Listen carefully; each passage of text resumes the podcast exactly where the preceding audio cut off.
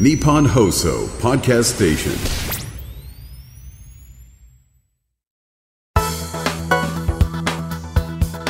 11月9日木曜日。日本放送報道記者レポート2023日本放送の遠藤達也です。日本放送報道記者レポート2023このプログラムは日本放送の報道記者が政治、経済、事件、災害からこだわりのテーマまで日々取材し足で稼いだ現場の生きた情報をお伝えしていきます。毎週木曜日の午後に更新しています。今回は熊出没過去最多東京での目撃も100件以上。熊実体験レポートというテーマでお伝えしてまいります。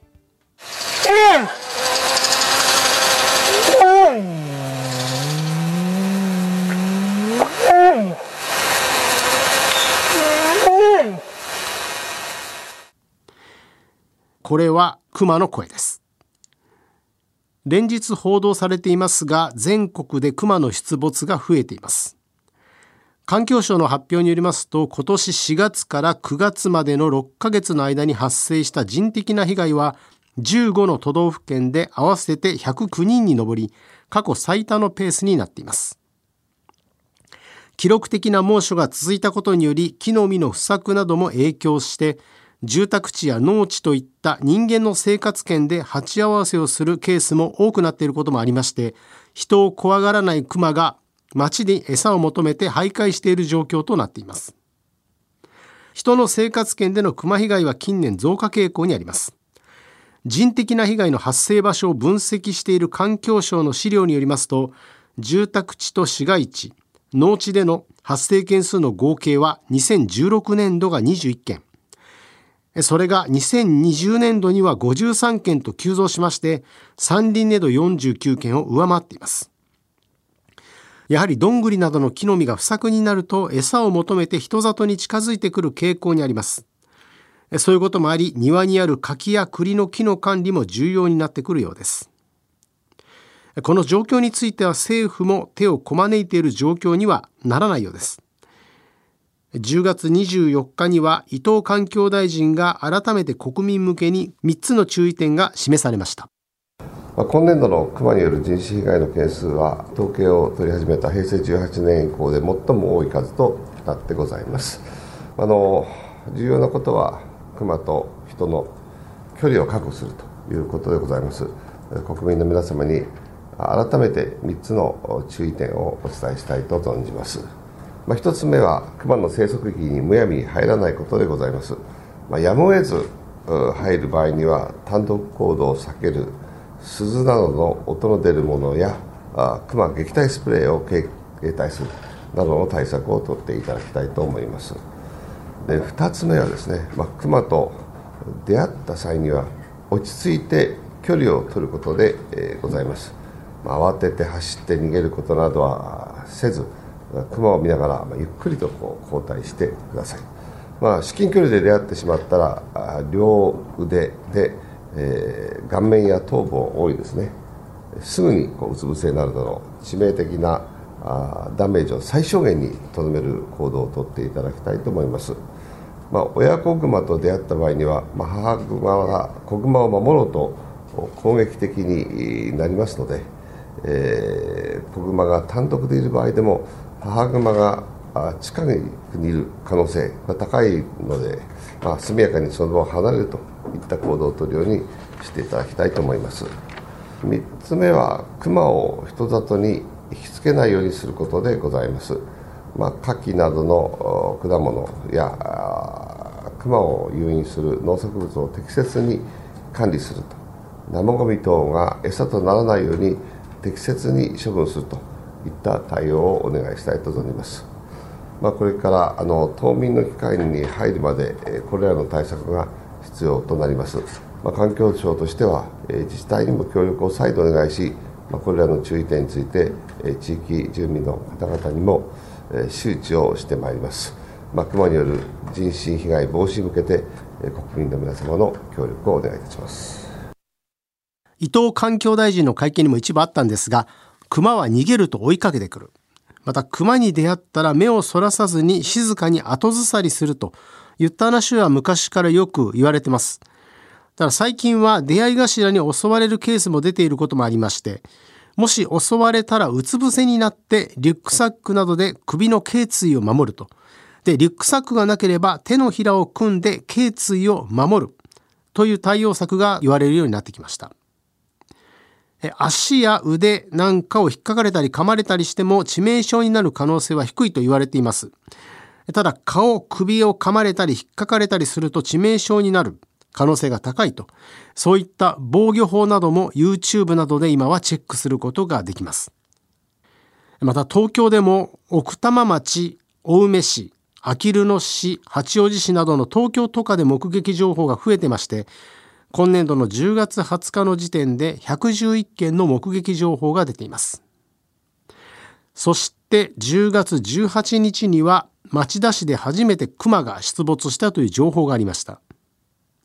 町田市で熊の出没情報が寄せられたのは今回が初めてです。また首都圏では埼玉県秩父市の山林で25件、神奈川県では丹沢を中心に40件、熊の目撃情報を寄せられています。熊による被害が増えている一つの要因として昨今のお一人様ブーム、ソロ登山やソロキャンプを行う人が増えているという事情もあるようです。ちなみに2019年のソロ登山率は46%程度だったんですが、去年2022年にはおよそ62%と一人で行動する方が増えています。そういったこともあって、熊に襲われた際に仲間を呼ぶなどの対応することが難しいといった事情もあるようです。やはり基本熊は臆病と言われていますので、まあ、多くの人がいたり、たくさんの鈴の音が聞こえたりすると逃げていくという習性もあると考えるとソロ登山という部分は非常に流行りではありますけれども自分の身を守るといったような観点を考えると少なくとも熊が冬眠するまでは少し考えてもいいのかなというふうに思います一方熊の撃退グッズですけれども東京神保町にあります石井スポーツ登山本店行ってみました行ってみるとですね、熊の撃退スプレーと熊よけの鈴取り扱っていました。売り場の担当者の方に伺いますと、まあ、連日熊出没のニュースを受けて、登山に向けて撃退スプレーを購入されるお客さんが多いと。売り場の在庫も残りわずかになっているということでした。実際に私も山登りをすることがあるということもありまして、鈴と一緒に一つスプレーを買いました。3740円のミニサイズ。これはあの縦4センチ、幅2センチぐらいの唐辛子の成分が入ったものなんですが、これが私が購入したのが最後の1本で入荷待ちといったような状況でした。このスプレー1メートルから2メートルくらいの射程距離という話だったんですが、実際にクマがその距離に来て冷静に吹きつけることができるのかどうかと考えると、正直言って私は自信がありません。まあ、お守り的な形で持っていくというような形かと思います。で、またあの東京秋葉原で護身用品を扱っていますボディーガード東京秋葉店というところにも行ってみました。えこちらクマ撃退スプレーベアアタックというスプレーを取り扱ってました。えお値段1万5100円でした。まあ、結構値は張るなというふうに思いましたが、このベアアタックですが消火器みたいな形になってまして、射程距離は78メートル敏感な鼻先や目元に向けてスプレーをしてほしいというふうに教えてくれましたちなみに私が購入したものも含めてスプレーはドイツ製でした。クマ撃退グッズはインターネットでも取り寄せることができます。ネット通販アマゾンなどでも取り扱っているのを確認できました。クマ撃退グッズと検索すると230件ヒットしています。ちなみに一番安いグッズは熊よけの鈴。549円で売ってました。ちなみに私が石井スポーツ登山本店で買った鈴。小音コグマちゃんベル小っていうんで1710円なんですが、まあ、割とするかなと思ったんですがまあこれぐらいが平均の価格のようです。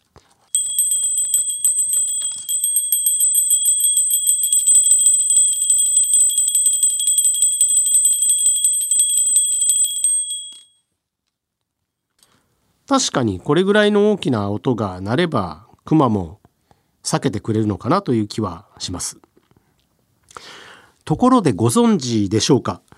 私初めて知ったんですが江戸時代あたりから熊捕まえて見せ物にしていた時代もありまして東京都心でも熊が檻から逃げたというような出来事というのはあったようです。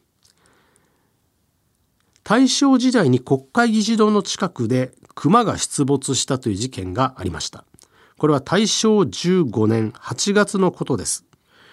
国会議事堂近くの麹町内幸町に住む大工の田村栄次郎さん方で飼っている鶏がけたたましく羽ばたきをするので鳥小屋を見てみると犬のような異様の怪物が鶏を食い殺していた。鶏を餌に罠を作り待ち構えていると怪物がまんまと罠にかかったが正体は小さな熊だった。日比谷警察署で調べたところ日比谷公園の檻で飼われていた子熊と判明したと。この子熊は1週間前に金網を破って逃げ出していたということです。これは当時の新聞の記事の抜粋なんですが内幸町といえば日本放送のすぐ近くです。霞が関の官庁街ですとか帝国ホテルも近いんですが日比谷公園で熊を飼っていてその脱走を許してさらに1週間捕まえられなかったというのも驚くんですが都心の一等地に大正時代に熊を飼っていたという事実にも驚かされます。ところであなたは熊の肉って食べたことありますか？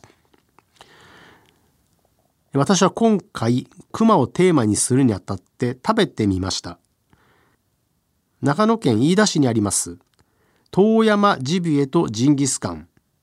肉の鈴木屋さんから熊の赤身肉と熊のホルモンを取り寄せて料理してみました。赤身肉は単純に焼肉としてホルモンは鍋として食べてみました。歯ごたえ香り味はどうだったのか。ホルモンは牛のホルモンですとか豚のホルモンとほぼ変わりません。薄いピンク色の間に少しずつ油が混ざっているといったようなところですが一方赤身肉スライスは見た目クジラのような感じですね。オープン。よいしょ。臭み全然ないですね。赤身いっちゃいます。赤身はですね醤油洗いをせよと書いてあります。食べる前に。醤油洗いというのは醤油と酒を混ぜたものに熊の肉を10分ほど漬け込んだ後片栗粉まぶしておくと柔らかく仕上がるようです。これはちょっと焼いてみるのと鍋と少しずつ食べてみたいと思います。いただきます。さあ人生初めての熊肉です。醤油お酒片栗粉まぶして焼きました。いただきます。牛や豚に比べると歯ごたえはしっかりあります。が臭みは全くないです。うんやっぱりクジラに近いですかね。歯ごたえもそうですし焼いてみて濃い茶色になった色を見てみても小さい頃に食べたクジラの竜田揚げによく似てるなって感じがします。うん美味しいと思います。見た目は普通のもつ鍋ですね。では食べてみます。味噌仕立てにしました。3種類の味噌を溶かし込んで作ってみました。まず出汁から飲んでみます。臭み全くないですね。これはうまいですね。しっかりした出汁が出てるな。さすがに山の中でどんぐりなどを食べてるクマだとこういった濃い出汁が出るんだなと。説明書きにもクマの油がうまい。って書いてあるんですけどたまらない味ですねこれは。癖になるかもしれません。ではちょっとホルモン食べてみますうんガシッガシッガシッ噛むと弾力で戻されるといった強さがあります。うん。これがでもクマ。でもしかし味はうまいですね。牛とか豚のもつ鍋にはないパワフルさみたいな。発見ですね。クマは。美味しい。それを発見できただけでも僕はこれを購入してみてよかったかなというふうに思います。熊と人間がうまく共生できればというのがもちろん理想ではあります。ただこれだけ熊が増えている状況、被害も増えているという状況を考えると、うん、果たしてと、先日秋田県三郷町の作業小屋にいた熊3頭を町と秋田県警察本部が連携して駆除したというニュースがありましたがその際に県外からクレームが相次ぎました。また北海道では牛66頭を襲った熊。これ結構ニュースになりましたけれども OSO18 を駆除したハンターにも抗議が寄せられたということです人間の行動エリアに入ってきた熊を撃ったまあ、抗議に関しては可愛い熊を殺すというのは動物愛護の観点からけしからんという考え方です。まあ、ただあの熊というものは野生動物です。時に獰猛な一面を見せることも当然あります。これだけ全国で熊の出没が増えてくると改めて熊との共生共に生きるためにどうしていくかということが国も我々国民も改めて考える時期に来ていると感じます。一方で現在突きつけられている大きな課題もあります。現在環境省が発表している最新のデータ、去年狩猟や駆除された動物の数なんですが、イノシシが59万100頭、鹿が71万6800頭、そしてクマは今年9月末までの暫定値ですが、4305頭となっています。東京の町田に出没したように最近は市街地の近くに住んでいる熊のことをアーバンベアとも言いますが今の法律では市街地の猟銃の使用は許可されていませんまた麻酔銃は市街地で使うことができるんですがこれも知事が許可した場合に限られておりまして麻酔薬を扱う資格を持つ人に限られる、まあ、実際のところ獣医師の方しか麻酔銃を使用できない鳥獣保護法が改正されておよそ10年になるんですが、まあ、こちら法律の見直しをする時期に来ているといった感じになっています。またハンターの高齢化も社会問題になっています。狩猟免許を持つ人は1970年代には50万人以上いたんですが、2000年前後には20万人程度まで減りまして、それ以降はほぼ横ばいで推移しています。さらにハンターの高齢化が進みまして、現在は免許を持つ人のおよそ6割が60歳以上となっています。そして肝心の収入面なんですが、例えばイノシシ、鹿、捕獲した場合、1頭あたり2万円程度。まあ、当然これでは専業としては生活ができません。必然的に兼業でハンターをやるといったような現実につながっています。ハンター不足、法律の整備が追いついていない背景にはこういった人間側の大きな問題を抱えているといったことが言えます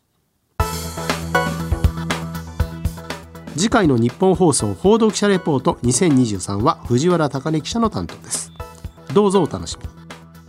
み日本放送の遠藤達也でした。今回もお聞きいただきましてありがとうございました。